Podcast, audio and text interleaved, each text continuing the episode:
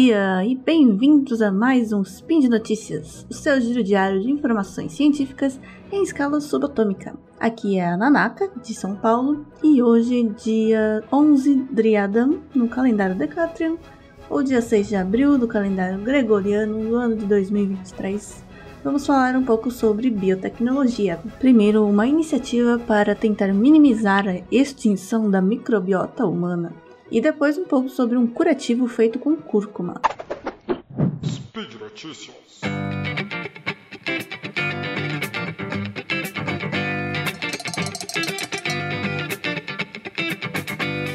Então, sobre a extinção da microbiota humana. No ano passado, no final do ano passado, é, um grupo de cientistas da Suíça recebeu amostras de fezes coletadas de uma comunidade na região de Somali, na Etiópia, como parte de um esforço global para catalogar e preservar a diversidade de bactérias, né, de micro-organismos do intestino humano. Como vocês devem saber, nós temos trilhões de bactérias, fungos e outros micróbios vivendo dentro da gente, né? por isso que eu sempre falo que, na verdade, um ser humano e a maioria dos seres vivos não é um ser único dos seres vivos multicelulares. Não é um ser único, a gente é uma colônia, né? Eu sou uma colônia de bactérias, eu tenho mais células de bactérias do que células humanas. Enfim.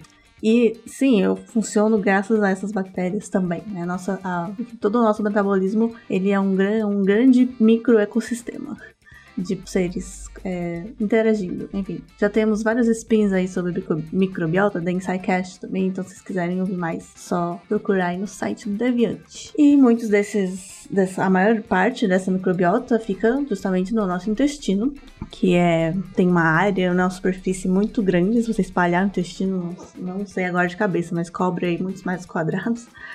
É, talvez só não tanto quanto a nossa pele, né? Nossa pele é o maior órgão do corpo humano, é a pele. Se te perguntarem isso naqueles quizzes. Enfim, estou devagando. Muitos desses micro-organismos, como eu falei, são benéficos para a nossa saúde, né? É, influenciando nosso metabolismo, é, nosso sistema imunológico e até o nosso, estado mental, às vezes, nossa a saúde mental. Mas a diversidade é uma coisa muito importante para ter essa microbiota saudável é que ela seja tenha uma alta diversidade, né? Tenha muitos micro-organismos de espécies diferentes que vão aí executar funções diferentes e essa diversidade está ameaçada pela, pela constante mudança né, do, do ambiente em que nós vivemos, principalmente com a industrialização, urbanização e as mudanças ambientais, de alimentação, né, de hábitos e tal. E quando essas amostras, então, é, coletadas aí dessa comunidade em Somália foram analisadas, os cientistas ficaram surpresos a encontrar até, por exemplo, sinais de resistência a antibióticos nessas bactérias, mesmo em amostras de crianças que nunca tinham sido expostas a antibióticos, né? né? Essa comunidade era uma comunidade isolada, a gente não tinha esse tipo de, de apoio também. Então essa resistência, de onde que ela veio, né? Ela pode ser atribuída, por exemplo, ao uso excessivo de antibióticos em, em grande escala, né? em produções, em animais de animais de produção, em plantações, e isso acaba indo, né, por através do, meio ambiente, assim, de, de, vento, de água, de principalmente água, né, contaminação e tal, acaba chegando na em outros no cultivo dessas comunidades, acaba chegando a eles algum, de algumas formas de contágio e acaba até, evidentemente, afetando a microbiota dessas pessoas. Então, os cientistas estão preocupados né, com essa perda de diversidade de bactérias do intestino humano. Para evitar isso, tentar mitigar isso, né, é, estão tendo uma iniciativa de criar um biobanco global, né, como se fosse uma, uma arca de Noé de micróbios, e armazenar permanentemente amostras, né, amostras fecais, amostras de microbiota do mundo inteiro, para a gente ter pelo menos esse banco genético, né? Esse banco, por mais que dificilmente vai, só de ter o banco a gente vai conseguir repor, mas pelo menos tem por onde começar, tem como pesquisar o que, que ele tinha, né? E tentar cultivar de alguma forma, enfim. Então, fazer esse banco e armazenar essas amostras antes que, a, que essa diversidade se perca demais, porque já está ocorrendo, já estão chamando de uma extinção mesmo dessa microbiota intestinal.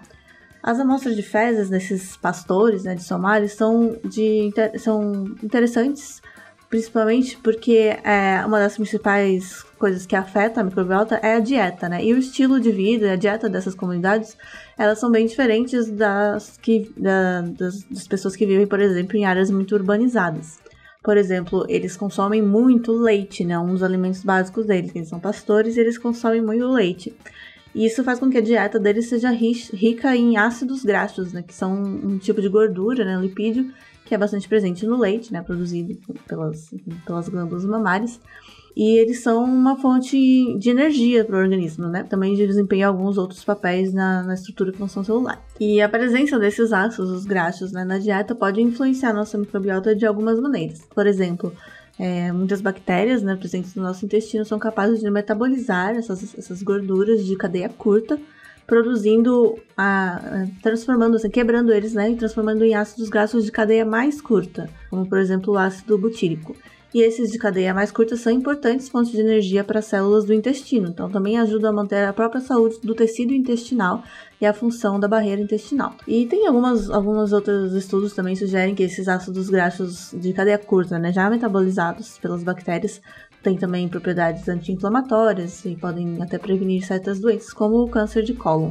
E, bom, esses ácidos então são importantes e eles vêm diretamente do leite. Essa comunidade, por exemplo, ela tem um consumo de leite muito alto. Mas daí, entre outros, enfim, não é por isso que você deve beber leite a roda, né? Tem, tem muitas questões de dieta influenciadas. Mas é uma, uma coisa que é interessante de se observar, né? Como que essa dieta diferente é, do que a, as comunidades urbanas afeta a microbiota. E aí relacionar justamente a diversidade de microbiota com todos os fatores né, de hábitos e ambientais da comunidade. Até agora, esses, essa comunidade específica, né, essas comunidades isoladas, elas raramente foram usadas em pesquisas de saúde, né? Porque ela, também porque elas são é, nômades, então elas estão sempre se movendo juntamente com seus rebanhos, nessas né, comunidades de pastores que são cabras, camelos e tal. E ainda hoje são poucas as áreas de pastagem que ainda restam, né, né, na região que eles estão, que, são, que é a África Oriental. E eles acabam tendo pouco acesso e pouco, pouco, é, pouco acompanhamento, assim, acesso a cuidados médicos e tal. E também por conta dessa dificuldade né, crescente de conseguir as áreas de pastagem e tal, de ter pouco apoio, é, entre outros, outras faltas de recursos, né? Assim como foi durante, tem sido durante muito tempo, né? Muitas pessoas acabam se mudando para as cidades, né? Isso é um êxodo rural ainda. E na cidade elas adotam novos hábitos alimentares e são expostas a um ambiente bem diferente. E esses pastores da Etiópia também estão começando a comprar mais alimentos como arroz, macarrão, e isso acaba mudando a composição do seu microbiota e levando à extinção de algumas bactérias, né, de algumas espécies de bactérias que eram especializadas na, na, na dieta que eles tinham antes. Então a ideia desse biobanco global, que aliás é, ele é chamado Microbiota Vault Project, né? projeto cofre de microbiota. É, essa ideia é armazenar então muitas dezenas de milhares de amostras de fezes de pessoas saudáveis no mundo inteiro é, para que essas diferenças de espécies de bactérias não sejam completamente perdidas nessa diversidade. E essas amostras poderiam até ser revividas e cultivadas no futuro, é, talvez não para repor uma microbiota antiga, não sei se isso nem faria sentido é, ecologicamente, antropologicamente, sei lá, mas para tratar doenças específicas, talvez, né, algumas é, condições específicas de pessoas que a gente tenha essa, esses estudos, esses, esses registros de, de, diversidade de bactérias que realizavam esse tipo de, de função né, nos intestinos. E já existem hoje em dia outros bancos de dados de fezes, né, e vários esforços de grupos diferentes de pesquisadores para sequenciar esses microbiomas humanos na, na microbiota. E, e, todos esses bancos podem, inclusive, querer utilizar esse, esse Vault que eles estão criando esse projeto para manter como backup para suas amostras. É, os pesquisadores que contribuíram para esse projeto né, dividiram as amostras em dois exemplares, que era sempre uma amostra para o cofre e outra localmente, né, que aí eles conseguem manter nos seus próprios laboratórios. E aí o cofre, né, o cofre de microbiota, em troca ele também é, tipo, ele recebe essas amostras, né? Porque existe também, todo, enfim, existe um quê de propriedade, né? Essa amostra pertence a quem? Pertence a quem coletou, coletou, coletou, pertence ao laboratório, pertence ao cofre, porque dependendo de alguma coisa, eles podem querer usar pra, sei lá, fazer uma patente. Enfim, aí essas coisas que não interessam muito. Mas, de qualquer forma, o cofre, né, ele além de, de prover a estrutura para manter essas amostras, né, em, bom, em, estado, em bom estado, mantê-las vivas e tal, ele também se compromete a documentar e publicar dados de sequenciamento de, dessas amostras de uma forma padronizada, o que é muito, muito útil, porque a falta de padrão é um problema constante nessa área. Enfim, para facilitar justamente a pesquisa, né, o estudo desses dados. E atualmente esse cofre físico fica em, na Universidade de Zurique, né, e ele ainda vai ver, eles ainda vão ver onde vai ficar é, oficial, onde vai ficar definitivamente, né, por enquanto tá na, na Universidade de Zurique, mas estão tendo negociações aí para ver se quando ele for definitivo, né, deixar num lugar maior, com mais estrutura e tal. Porque esse ainda é um projeto, né, esse cofre de microbiota, e eles estão estão é, ainda pegando recursos e, e decidindo quais, quais são as melhores técnicas de congelamento e conservação para manter essas bactérias, né, essa microbiota viva a, a longo prazo. E já conseguiram, por exemplo, congelar uma, um lote de amostras, né? E ele vai ser descongelado e sequenciado novamente após dois anos e eles vão poder comparar, né? Sequenciamento inicial, final, e ver se houve uma perda, alguma coisa assim. Então é isso. Nossa microbiota está em extinção, assim como muita coisa. A gente está vivendo aí um período de extinção biológica, né? Enfim, não vou entrar nesse, nesse mérito aqui. Mas cuide da sua microbiota, que é o que você pode fazer, da, dos seus familiares, das pessoas que convivem com você. É, garanto que vocês tenham, claro, na medida do possível, né? Se você puder, garanto que vocês tenham uma alimentação diversa, né? A diversidade é a chave. Então, quanto mais diversidade no seu prato, melhor. Porque aí as suas bactérias também vão estar mais diversas. E agora vamos falar também de um outro, uma outra pesquisa de biotecnologia sobre um curativo à base de cúrcuma. Cúrcuma? Não. É, recentemente na Índia, né, um pesquisador do Instituto de Ciências da Vida de Bhubaneswar, não sei falar índio, não sei se isso é índio. É, então, esse, essa equipe desenvolveu um protótipo de um, uma espécie de band-aid à base de cúrcuma. É, ele tem então curcumina, que é o ingrediente ativo da cúrcuma, em uma base resistente, né, confiável, que pode ser usada como curativo. A cúrcuma, que é também chamada é, de açafrão da terra, né? Só que o açafrão, isso é uma confusão, isso acaba gerando confusão, porque açafrão, o açafrão, aquele que tem lá no, no Oriente Médio, lá que é uma flor, né? Que é uma planta, mas que a gente usa uma, o pistilo da flor, que é aquele negócio super caro, que é chamado de ouro, lá do que, porque o pistilo da flor é um tempero e, enfim, esse açafrão é uma planta completamente diferente do açafrão da terra, que é o que a gente chama de açafrão da terra, que tem, que é a cúrcuma, né? que é outra planta. E essa cúrcuma a gente usa a raiz dela, né? Que é aquela bem amarelinha que dá a cor amarela nos, nos temperos. Enfim, a cúrcuma ela tem sido usada há muito tempo na Índia como um medicamento anti-inflamatório, né? Ele tem propriedades antibacterianas, antifúngicas e tal. E um pouco de cúrcuma em pó e leite quente, por exemplo, é usado para aliviar a dor de garganta e também era aplicado até em partos. Não, não sei, não fui atrás de como. é, imagino que era aplicado ali né, nas regiões inflamadas. É. E o mecanismo de ação da curcumina, né? Por que, que a curcumina age, como ela age no processo anti-inflamatório, ele ainda é, ele ainda, ainda não é completamente é, entendido, né? Ainda está sendo estudado porque envolve uma série de reações, né? É, é um sistema bem complexo. Mas basicamente a curcumina é, funciona bloqueando algumas enzimas e proteínas do corpo que são responsáveis pelo processo de inflamação. Então ela impede que a inflamação aconteça. É, isso inclui, por exemplo, a inibição da produção de citocinas pró-inflamatórias e também a inibição de enzimas, é, por exemplo, a ciclooxigenase e a lipooxigenase, que são responsáveis pela produção de substâncias inflamatórias. E a curcumina também tem, é, como muitas dessas enfim, dessas é, medicinas tradicionais, essas é, substâncias usadas na medicina tradicional, eles têm, ela tem bastante propriedades antioxidantes, né, que pode ajudar a proteger células do estresse oxidativo, que é o, o, o que acaba matando muitas células, né, e é uma das principais causas da inflamação crônica. Além disso, a curcumina tem propriedades imunomoduladoras, ou seja, ela consegue é, ter uma influência, né, regular o sistema imune, a, a, a ação da cúrcuma, né, a ingestão da cúrcuma e tal. E essas propriedades são importantes para ajudar a equilibrar essa resposta inflamatória do corpo, que não deixa de ser uma resposta imune, né? Impedindo que, por exemplo, cause dano excessivo aos tecidos por conta da inflamação, né? Que às vezes o corpo tem uma reação exagerada, né, que não é necessária para combater o que ele esteja combatendo. Mas também, se você parar totalmente a reação do corpo, né, pode ser que seja pior. Enfim, tem que sempre pesar essas coisas, por isso é importante não se automedicar, nem, nem ficar comendo quilos de um remédio tradicional que você não sabe dosar.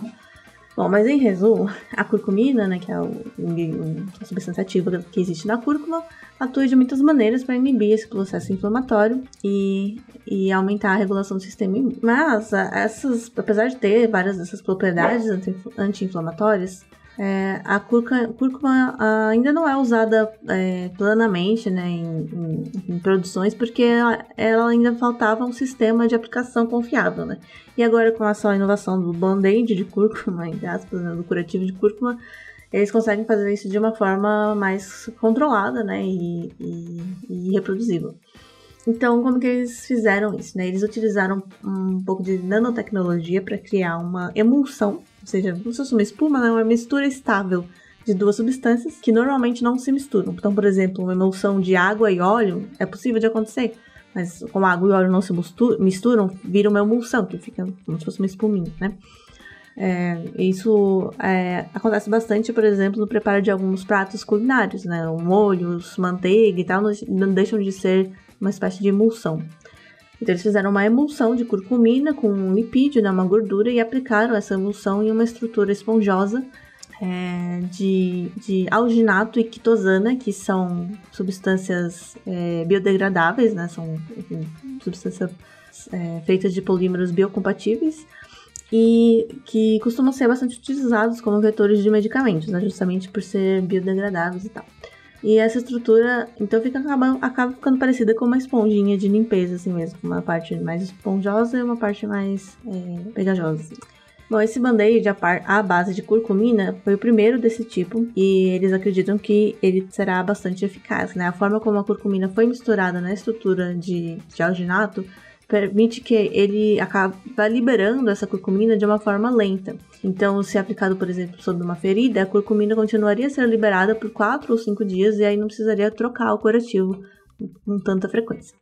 Além disso, o alginato e a quitosano né, são polímeros altamente disponíveis, por exemplo, em algas marinhas e mariscos na Índia, né, que é onde foi esse, onde foi feita essa pesquisa, e os custos de produção desse band-aid de curcumina são significativamente menores do que outros produtos é, com os mesmos objetivos. É, e aí eles já solicitaram a patente né, desse, desse band-aid, mas ainda não está sendo plenamente produzido. É, tem uma disputa aí, né, transferiram a, patente e tal. E é isso. Mas antes que você saia colhendo cúrcuma, eu tenho cúrcuma plantada aqui na minha horta. antes que você saia cavando cúrcuma e passando todas as suas feridas, vamos entender um pouquinho melhor quais são os riscos, né, de se intoxicar com cúrcuma. A curcumina, né, ela é geralmente considerada segura quando ingerida em pequenas doses, como as encontradas na, nos alimentos, né, na, na, como, como tempero, assim. Mas em doses elevadas, ela pode causar, sim, alguns efeitos colaterais. Por exemplo, ela pode interagir com certos medicamentos, né, como anticoagulantes, anti-inflamatórios, pode aumentar o risco de sangramento e outras reações adversas, pode causar dor de estômago, diarreia, náusea e tal, se for consumido em grande quantidade. E também pode causar alergias, né? Como qualquer substância assim mais forte, causa alergias, inchaço e acabar ativando, talvez, é, super regulando tá, o sistema imune. Que ela não deixa de ser uma especiaria, né? Tem pessoas que têm já sensibilidade a esse tipo de, de substância. E a maioria dos estudos sobre os efeitos colaterais da cúrcuma foram realizados e vai chover aqui, em animais, né, e com doses muito altas. Então ainda não tem, é, tipo, muito mais altas do que alguém poderia tentar consumir, né, nem se quisesse. Então a gente ainda não tem evidências para determinar exatamente qual é a dose é, segura de curcumina. Mas é assim, use com moderação, põe ali no temperinho, mesmo porque nem é tão gostoso assim. Ela dá um gostinho assim, mas se você morder uma cúrcuma, acho que você não vai querer comer tudo e usaria no seu temperinho, passa um pouquinho, pode até passar um pouquinho na ferida, mas com cuidado, com moderação, né? Não vai fazer nada que possa te causar dano, se, se der errado. É, porque, mesmo porque a, você mesmo montar, é, produzir, por exemplo, uma pasta de curcumina e aplicar diretamente sobre os ferimentos, pode dificultar a aplicação dela, porque não, é, não vai ser absorvida da forma, por exemplo, como foi feito nesse band-aid. É, pode causar outras reações, pode queimar sua pele, sei lá, coisas assim. E, e claro, né, se não estiver bem esterilizado, pode até agravar uma infecção. Mas sei lá, se você estiver perdido no meio da floresta com um ferimento e achar uma cúrcuma, talvez seja uma boa ideia você passar no seu ferimento. Depois de lavar bem da melhor forma que você conseguir. Mas eu não tá mais aqui quem falou. Tchau! É isso por hoje. Espero que vocês tenham gostado. Foi meio caótico. Mas deixe aí nos comentários suas dúvidas, sugestões para as próximas notícias. E lembrando que esse podcast só pode acontecer por conta dos nossos apoiadores, né? Nossos patronos no Padrinho, no PicPay. Então, se você quiser e puder, apoie o SciCast lá também, que aí você está apoiando todos os podcasts da casa. E muito obrigado. É isso e até a próxima. Tchau, tchau.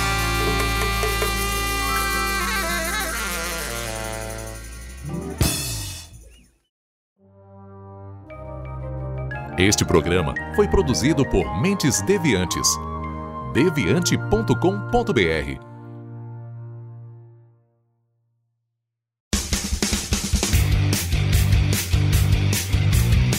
Cortes, edição de podcast.